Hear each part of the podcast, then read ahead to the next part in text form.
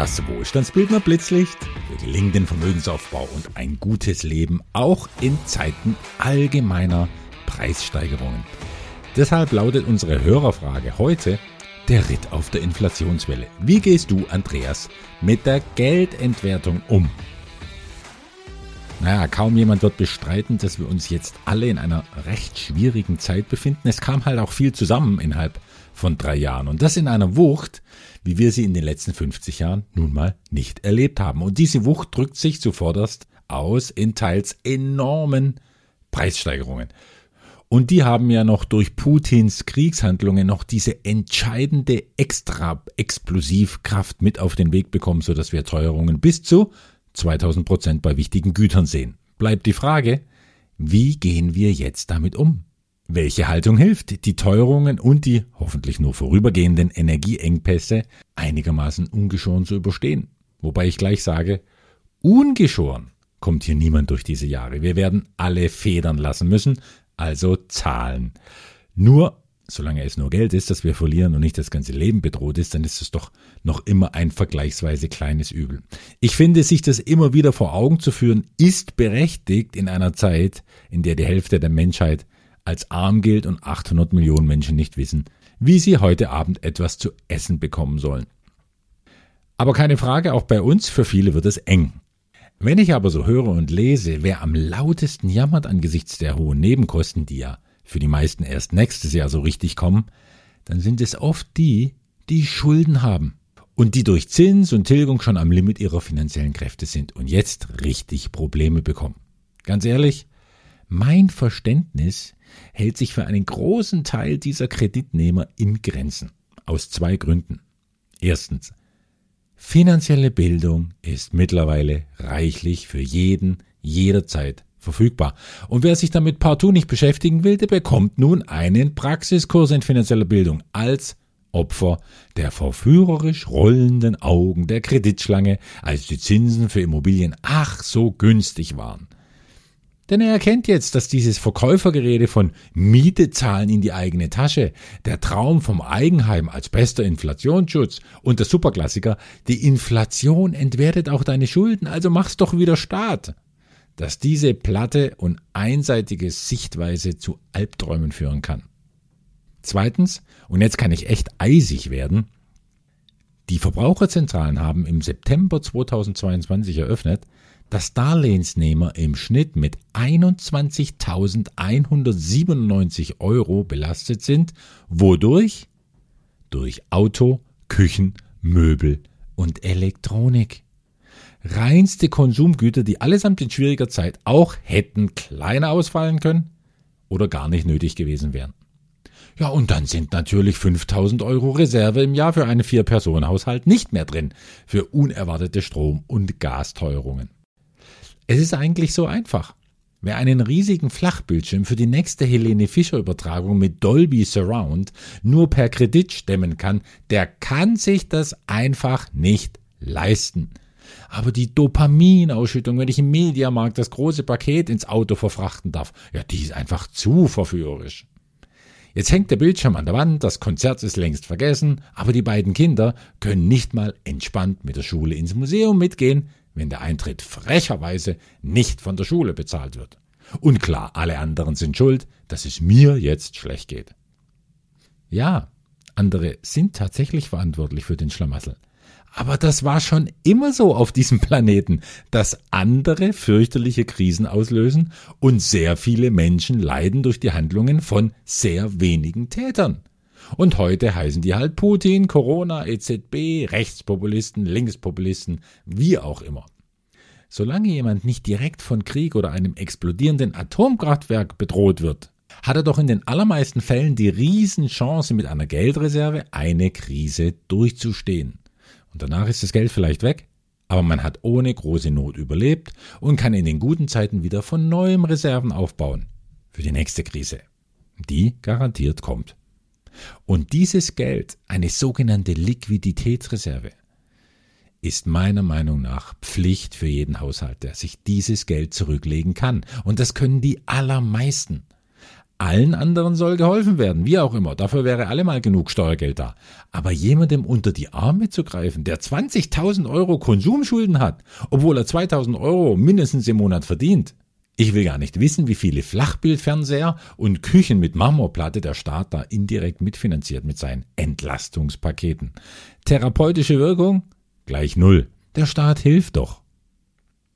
Übrigens weiß ich, dass ich mich hier bei den völlig Falschen auslasse, indem ich dir, lieber Hörer, liebe Hörerin, jetzt das erzähle. Das ist wie im Fitnessstudio zu missionieren, wie wichtig Sport ist. Aber jeder, der trainiert, weiß das längst, sonst wäre er nicht ja dort. Und jeder, der diesen Podcast hört, weiß um den Wert finanzieller Bildung, sonst würde er ihn nicht hören. Nur die, die es so bitter nötig hätten, die gehen weder ins Fitnessstudio, noch hören sie Podcasts. Ich mache mir diese Arbeit hier wohl fatalerweise äh, zu 98 Prozent für die Falschen. Aber ich hoffe einfach, auch die können ihr was abgewinnen und ich hoffe vor allem mit der Zeit auch mehr von den übrigen zwei Prozent zu erreichen. Ihr könntet mir dabei übrigens helfen mit den berühmten Sternen und Kommentaren, wenn euch ein Podcast gefallen sollte. Nun denn, generell finde ich es jedenfalls positiv, dass endlich etwas Luft rausgelassen wird aus dem, was durch ultra billiges Geld zu hoch bewertet war. Etwa aus den Börsenkursen und jetzt auch immer mehr aus den Wohnimmobilienpreisen.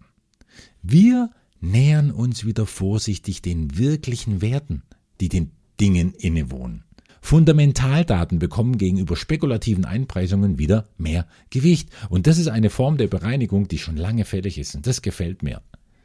Überhaupt kann ich der Tatsache viel abgewinnen, dass unsere Wirtschaft nach künstlich erzeugten Sommerjahren mit leicht komatösem uns geht's ja so gut Rausch auch mal sowas wie eine Winterzeit erfahren darf. Ja, da wird es kalt, da wird's ungemütlich und es zwingt den Schritt zu verlangsamen. Und diese Wachstumsmaschine, die lief doch eh übertourig. Gier war die vorherrschende Triebfeder bei Kleinanlegern gerade an den Börsen. Mein ohnehin krankes System hat da ich finde, ein zu hohes Fieber entwickelt. Und jetzt gehen die Leitzinsen hoch und es wird ruhiger, die Gier wird eingebremst und viele Häuslebauer wurden womöglich davor bewahrt, sich für Jahrzehnte zu verschulden. Wir hatten einfach viel zu lange viel zu billiges Geld. Danke an dieser Stelle an Mario Draghi und Christine Lagarde, die mit Italien und Frankreich für hochverschuldete Nationen stehen, die es bis heute als Anmaßung empfinden, wenn sie aufgefordert werden, ihre Finanzen zu ordnen. Ich hoffe, dass überschuldete Staaten jetzt wirklich einen Grund haben, auf organisches, auf solides Wachstum zu setzen und nicht nur auf die ewigen Finanzspritzen, für die Deutschland zu fast 25 Prozent birgt. Allein, ich befürchte, es wird eine Hoffnung bleiben und mehr nicht.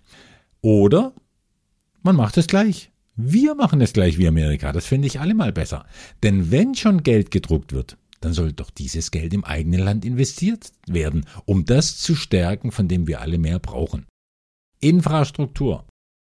Es geht um eine Rückverlagerung wichtiger Lieferketten, um unabhängiger von China, Indien und Russland zu werden, zugunsten der Besinnung auf die eigenen Herstellerqualitäten. Stichwort Halbleiterindustrie, Medikamentenherstellung, Diversifikation und Eigenversorgung, wenn es um Energie und seltene Erden geht und vor allem Bildung und Forschung wieder zurückzuholen, vornehmlich aus Amerika. Wie es zum Beispiel Dieter Schwarz, der Lidl- und Kaufland-Eigentümer, im baden-württembergischen Heilbronn so beeindruckend vormacht. Diese Neuverordnung von Produktionsstandorten, das ist doch eine Riesenchance für Firmen, die jetzt vielleicht durchhängen oder ihr Geschäftsmodell sogar komplett verlieren. Ja, das tut bitter weh, doch für wache Unternehmer, Investoren, Wertschöpfer für die tun sich jetzt schon enorme Möglichkeiten auf. Ich lebe auch deswegen gerne in Deutschland, weil wir Deutsche doch seit jeher beweisen, dass wir echt recht schlecht sind im Demonstrieren. Da sind Italiener und vor allem die sonst so vornehmen Franzosen viel renitenter. Aber wir sind halt einfach gut im Anpacken, Aufbauen und Gestalten, um magere Jahre wieder in fette Jahre zu verwandeln. Und das ist die beste Nachricht überhaupt. Und ich bitte um Nachsicht, dass sie klingt wie eine Binsenweisheit.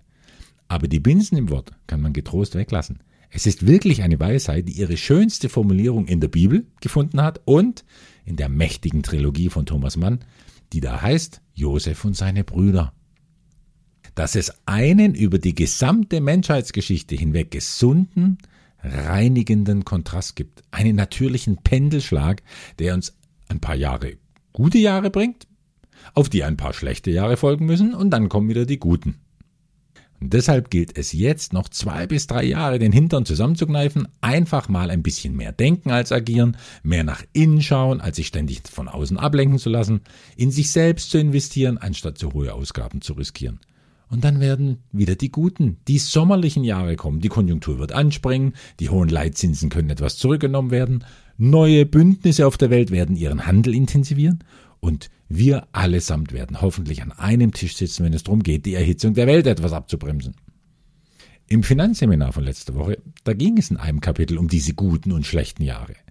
In den guten, die ja so bei uns jetzt bis 2018, 2019 angedauert haben, in denen hätte jeder mit dem Wissen um den natürlichen Pendelschlag noch weit vor Corona und dem Krieg die schlechten Jahre einpreisen können.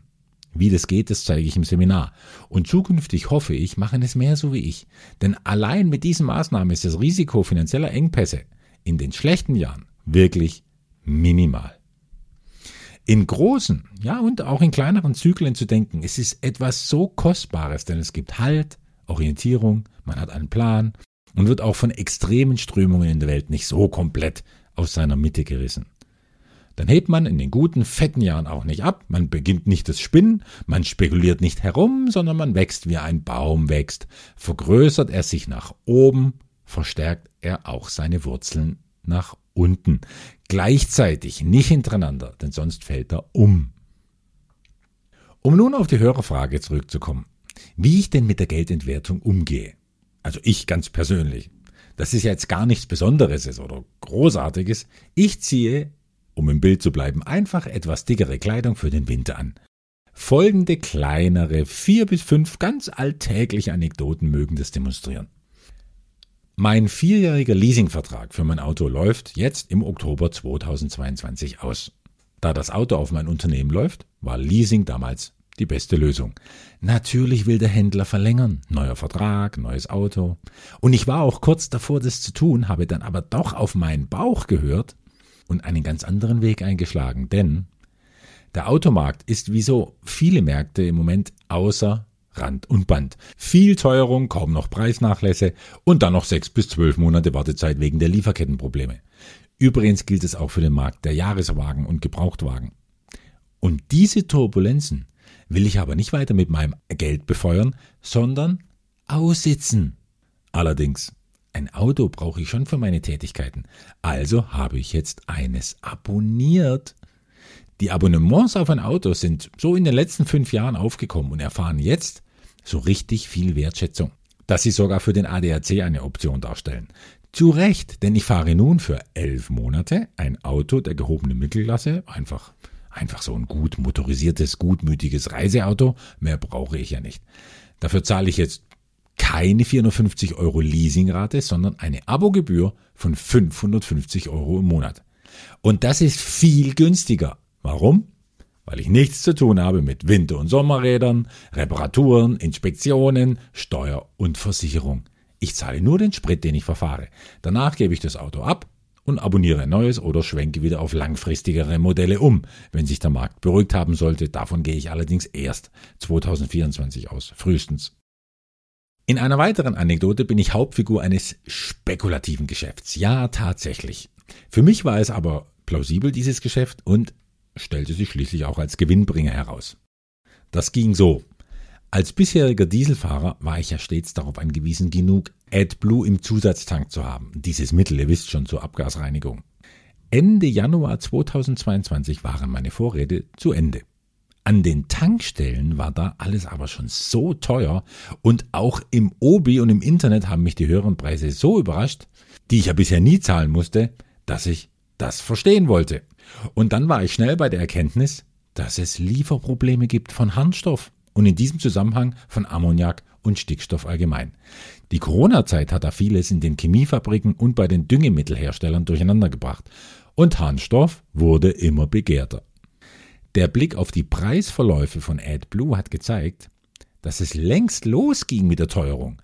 Am 11.11.2021 hat börse.de schon getitelt, Abgasreinigungsmittel AdBlue könnte knapp und teurer werden. Den Link habe ich euch in die Show Notes gestellt. Und eingedenk des zyklischen Umschwungs in die mageren Jahre, der jetzt erst so richtig ansteht, da konnte ich mir nicht vorstellen, dass das Harnstoffproblem so schnell behoben wird. Also wurde ich zum Rohstoffspekulanten. Ich habe deutlich mehr AdBlue eingekauft, Mengenrabatte natürlich inbegriffen, als ich je für das Auto dieses Jahr noch brauchen würde. Mein Keller ist groß genug, AdBlue ist locker zwölf Monate haltbar, also schauen wir doch mal, was sich tut. Und spätestens nach dem 24.02. tat sich sehr viel, wenn auch auf trauriger Weise, nämlich kriegsbedingt. Die Ukraine spielt ja, wie ihr wahrscheinlich jetzt eh schon wisst, eine bedeutende Rolle, auch als Stickstofflieferant. Daher ging die Preisrate ab April so richtig steil nach oben, auch für AdBlue. Mein investiertes Kapital hat sich schon nach vier Monaten verdoppelt und ein Ende ist nicht in Sicht, aber ich werde jetzt trotzdem verkaufen. Gewinne zu realisieren, das lernt man, wenn man viel Geld an der Börse verloren hat. Als Kriegsgewinnler sehe ich mich aber dabei nicht, da die Harnstoffproblematik weltweit schon viel länger schwelt. Der Krieg hat ja bestehende Probleme nur verschärft. In den Show Notes habe ich auch eine ZDF-Dokumentation vom 13.09. beigelegt, die das AdBlue-Problem gerade für die Logistikfirmen in den Blick nimmt. Ja, Stichwort Krieg und wie wir ihn mit den Gas- und Ölpreisen indirekt finanzieren, mitfinanzieren. Das war mir immer ein Dorn im Auge, vor allem weil es mein liebstes Hobby, die Fliegerei, betrifft. Ich meine, klar, Flugbeziehen war schon immer teuer, aber jetzt ist es, Verzeihung, mehr als schweineteuer geworden. Die Charterpreise gingen für Flugzeuge deswegen so wirklich richtig durch die Decke. Und damit war ich konfrontiert, als es darum ging, ob ich mir im August diesen Jahres 2022 ein einwöchiges Flugtraining in Bayern leiste. Das hatte ich schon die letzten beiden Jahre absagen müssen wegen Corona, doch aus Sicherheitsgründen für meine eigene Aviation Awareness und Fitness, wie man so sagt, war mir dieses Training immer wichtig und dieses Jahr wollte ich es unbedingt machen. Ich war auch bereit, einen deutlich höheren Preis dafür zu bezahlen, denn das teuerste an der Woche sind die geflogenen Stunden und das sind eben gut vier bis fünf Stunden am Tag. Als die Preisdifferenz aber ganze 4000 Euro betrug zu dem, was ich Ende 2021 bei der Anmeldung erwartet habe, das war mir dann einfach zu viel. Natürlich hätte ich mir diese Differenz und auch eine weit höhere ohne Schmerzen leisten können für etwas, was eindeutig mehr Konsum als Investition ist. Aber in diesem Fall, zu dieser Zeit, bin ich weniger schwäbisch sparsam als vielmehr ideologisch eingestellt. Denn jetzt so viel zu fliegen wäre einfach Putin-Finanziererei über Gebühr gewesen. Und ich habe die Woche abgesagt, was eine richtig schmerzliche Entscheidung war. Und trotzdem hat sich diese Abzweigung nicht als Verlust, sondern richtig gut angefühlt. Jetzt nehme ich halt ein paar einzelne Coachingstunden mit Fluglehrern und schränke insgesamt meine Fliegerei ein. Na und für zwei bis drei Jahre, okay. Es gab da aber noch ein anderes kleines Zubrot, das ich mir in diesen Zeiten jetzt mal neben den AdBlue-Gewinnen immer mal wieder gönne. Und das ist der Eintausch von Dollar in Euro. Durch meine Dollarinvestitionen im Portfolio bekomme ich ja Dollarerträge, teils pro Quartal. Und die bevorrate ich normalerweise für kommende Dollarinvestments. Wenn aber ja, zum Schaden der EU der Euro so geschwächt wird, wie es Christine Lagarde schon so lange vorsätzlich tut, und die Italienwahl das jetzt noch zusätzlich befeuert, dann kaufe ich mir mit wenigen Dollars ein paar mehr schöne Euros. Immer mal wieder so in kleinen Tranchen. Und so ist diese brutale Euroschwächung für mich ein Trostpreis, ja, um ein paar Mal im Monat wenigstens schön essen zu gehen. Es zeigt sich in diesen Tagen wieder exemplarisch, der Dollar war schon immer wichtiger, größer und begehrter im Vergleich zum Euro. Obwohl auch der Dollar seine Teuerung erfährt, natürlich. Aber die Federal Reserve geht ganz anders damit um, denn es sitzt dort schließlich ein Ökonom am Steuer und keine EZB-Präsidentin, die den Klimawandel aufhalten und die Frauenquote erhöhen will. Das sind schon tolle Themen, aber die macht damit Politik und sie versagt bei dem, was sie hätte tun sollen, nämlich die Währung stabil halten für den gesamten EU-Raum. Ja, und was ist ansonsten? Da passe ich insgesamt mein Investitionsverhalten an, erhöhe etwas meine Liquiditätsreserve angesichts noch größerer möglicher Preissteigerungen und ich investiere ansonsten gemäß den Richtlinien, wie ich sie auf dem Präsenzseminar zeige. Alles im Rahmen der Wohlstandsbildnerstrategie, aber eben abgestimmt auf die mageren Jahre mit Voraussicht auf die kommenden fetten Jahre. Und was die Spritpreise angeht, jetzt fürs Auto, verfolge ich verstärkt einen Tipp, der uralt ist, den die meisten aber aus Bequemlichkeit nicht befolgen. Solange ich noch Diesel fahren muss, akzeptiere ich einfach keine 2,15 Euro für einen Liter Diesel. Das sehe ich nicht ein. Da tanke ich einfach nicht, beziehungsweise nur so viel, dass es für die nächsten 50 Kilometer irgendwie reicht. Immer dann tanken, wenn die Preise gerade unten sind. Denn die Schwankungen sind ja bei uns enorm. Gerade im Vergleich etwa zu Österreich. Das sind schnell mal 12 bis 15 Cent pro Liter Differenz beisammen. Und diese Differenz rechnet sich am Ende des Monats einfach. Also fahre ich jetzt doppelt so oft, zugegeben, wie üblich an die Tanke. Das sind dann aber nur 20 Minuten Zeitverlust, wie ich errechnet habe. 20 Minuten zugunsten von ein bisschen mehr Bewegung und, Achtung, ganze 150 Euro, die ich im Monat weniger berappen muss. Und vor allem, ich fahre auch viel weniger als sonst. Damit schenke ich zwar meinem Leasingunternehmen jetzt ganze 35.000 Freikilometer zurück, tue meiner Gesundheit und meinem Geldbeutel aber viel Gutes damit. Ein Leben in Fülle drückt sich schließlich nicht nur in dem aus, was man kauft. Es wirkt auch in all dem, was ich nicht kaufen und haben muss, obwohl ich könnte. Ja, und oft fühlt sich die Möglichkeit sogar fülliger an als die Tatsache. Euer Andreas.